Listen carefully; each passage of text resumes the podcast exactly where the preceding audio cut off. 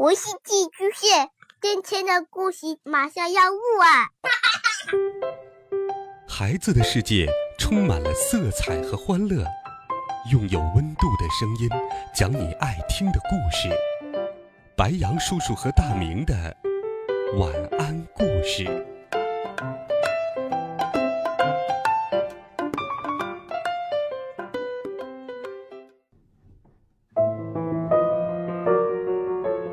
小朋友们、同学们，大家好，欢迎收听白杨叔叔讲故事。今天，白杨叔叔继续给你准备了《神探猫破案冒险集》的好听故事。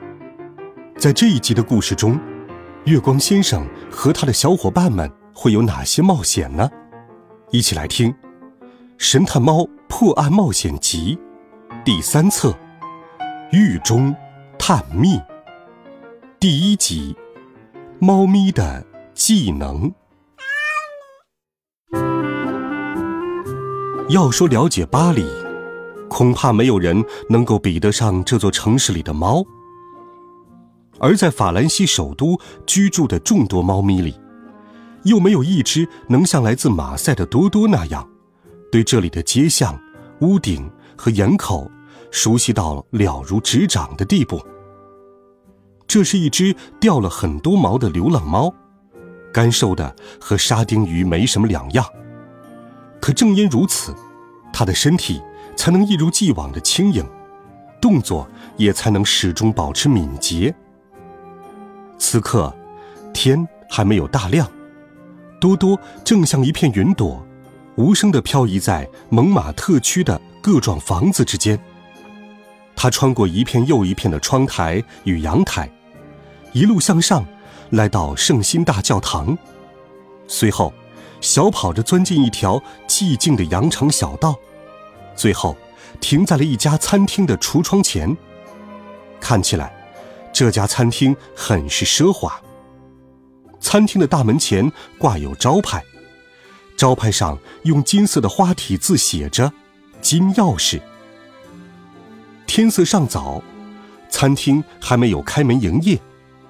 可即便如此，也不能阻止多多这样机灵又狡猾的猫咪。他挪到后门，把脸贴在厨房的门上，那是专门留给服务人员进出的通道。他知道门锁有轻微缺损，所以才一眨眼的功夫，他就伴随着一声咔嗒声，溜进了厨房。凭借猫咪的敏锐嗅觉。他很快捕捉到了肉肠的位置，没错，它们就高高挂在熄灭的炉灶上方。在它们周围，还有一串串的大蒜、一罐罐的香料和一把把的香菜。多多把整个身体的重心都压在了爪子上，他准备一跃而起，扑向这顿美味的早餐。可就在这时，他听见一个尖细的声音从背后传来：“多多，你在这儿干嘛？”只见一只长着虎斑皮毛、浑身盖满了灰尘的小猫从食品柜后面冒了出来。它用小爪揉了揉鼻子，发出一声巨吼：“啊嚏！”嗯，你好啊，鹏鹏。多多向他致意。要知道。就算是流浪猫，它也是只有教养的流浪猫。随后，他又补充道：“我嘛，我我是来看你的。对，没错。”小猫咪在地板上窝成一团，露出了讽刺的表情。“开什么玩笑呢？你到底是来看我，还是来看主人的新鲜香肠啊？你明明知道那些玩意儿是不能碰的。”否则，过一会儿你该拿什么去招待英国大使呀？鹏鹏的主人是金钥匙餐厅的主厨，享誉整个巴黎。在他的厨房里，各式各样的美味佳肴都能够找到。鹏鹏不禁凑到这位流浪猫朋友的身边，吸了吸鼻子，说道：“而且闻着气味就能知道。”你肯定是从鱼市直接过来的，谁知道你已经在那里吃了些什么好吃的呢？多多尴尬的咳嗽了一声。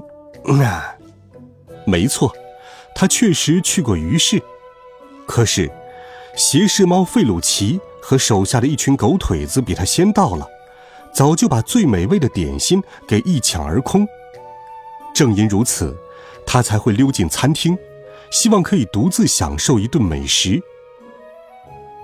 别说傻话了，我来这里是为了邀请你共进午餐。多多咕哝道：“午餐？”鹏鹏不解的问：“可我就住在餐厅里呀，这你又不是不知道，在这个地方，我想吃什么就能吃到什么。”多多露出了一副老奸巨猾的表情，坏笑着说道：“哈哈哈，猫有九条命，但餐厅可没那么多条命。小伙子，好好记住我的话，可千万别指望一个厨师会永远留着精力照顾你的感受。我看是时候教你些猫咪生存的技能了，你必须学会独立生活。”鹏鹏耸了耸肩：“要是你这么说。”流浪猫亮出了指甲，一个个检查了起来，还表现出一副漫不经心的样子。来，你倒是说说，你不会是害怕了吧？开什么玩笑？你说吧，怎么开始？鹏鹏自负的抗议道。流浪猫赞赏的点了点头，那就快跟我来。就这样，两只猫咪离开了厨房。他们只是轻轻一跳，就消失在了巷口。因为找到了同伴，多多的心情格外愉悦。独自觅食的无聊，只有他那样的流浪猫才能够体会到。只是，他的任务可要比之前更加艰难了，因为现在，他还得计算上鹏鹏的那一份粮食。他该去哪儿呢？啊，有了，去监狱。他突然叫道：“监狱是什么呀？”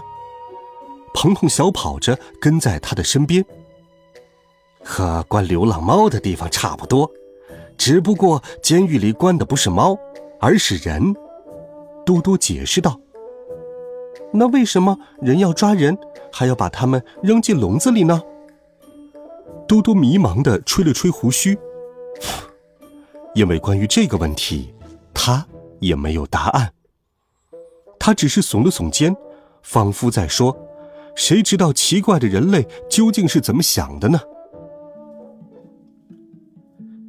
监狱的厨师名叫安德烈·潘乔，身材魁梧，胖乎乎的手指简直就像一根根煮香肠。他是个热心肠的人，对猫咪尤其偏爱，总会为它们准备一碗可口的剩菜。桑特监狱位于相对遥远的蒙巴纳斯区，如果步行前往，一定会花费很长的时间。幸好多多眼尖，认出了一家牛奶商的货车，货车似乎正去往那个方向，而多多和鹏鹏也很快跳了上去。一上车，狡猾的多多就掀起一只牛奶箱的盖子，把脑袋埋了进去。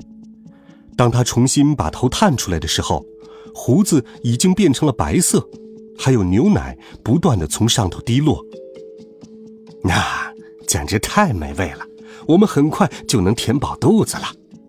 他不禁赞叹：“这天可真是多多的幸运日，因为牛奶工送货的地点恰好就在蒙巴纳斯区。”于是。两只猫咪在监狱附近的一个街角从容地跳下了车。多多带着鹏鹏一路跳过哨兵瞭望塔，翻越铁门，终于到达了监狱四周的高墙。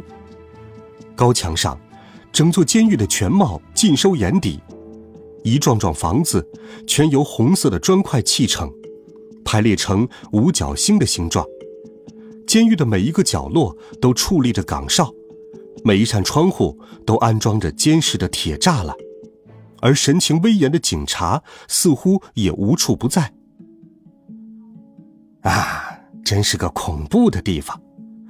嘟嘟不禁摇起尾巴。而且好奇怪，为什么那些人穿的衣服都是一模一样的呢？只见他们下方的院子里，有一小队人正穿着黑白条纹的衣裤，在两名狱警的监视下围着圈走路。他们是犯人，现在正在户外放风。